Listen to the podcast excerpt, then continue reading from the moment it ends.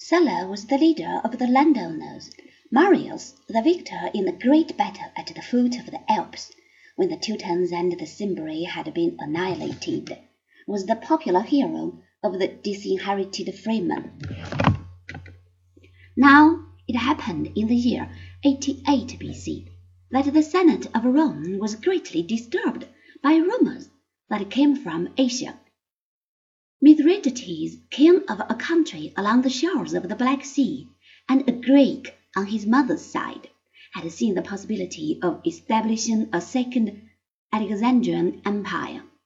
He began his campaign for world domination with the murder of all Roman citizens who happened to be in Asia Minor, men, women, and children. Such an act, of course, meant war. The Senate equipped an army to march against the king of Pontus and punish him for his crime. But who was to be commander in chief? Sulla, said the Senate, because he's consul. Marius, said the mob, because he has been consul five times, and because he is the champion of our rights. Possession is nine points of the law. Sulla happened to be in actual command of the army. He went west to defeat Mithridates, and Marius fled to Africa. There he waited until he heard that Sulla had crossed into Asia. He then returned to Italy, gathered a motley crew of malcontents, marched on Rome, and entered the city with his professional highwaymen, spent five days and five nights slaughtering the enemies of the senatorial party, got himself elected consul, and promptly died from the excitement of the last fortnight. There followed four years of disorder.